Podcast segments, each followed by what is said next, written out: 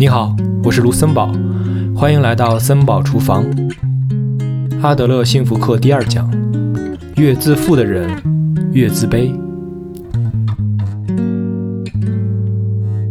如果有人骄傲自大，那一定是因为他有自卑感。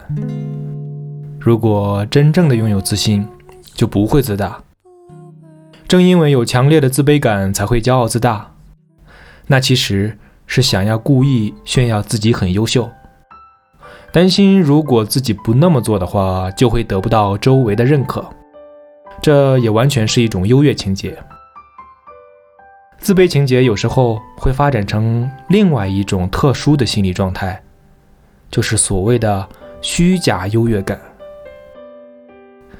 例如。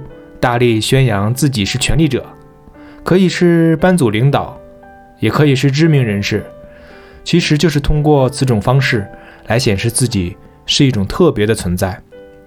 虚报履历或者过度追逐名牌服饰，也属于一种权势张扬，都是具有优越情节的特点。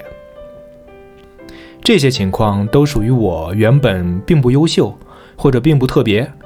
而是通过把我和权势相结合，似乎显得我很优秀，这也就是虚假的优越感。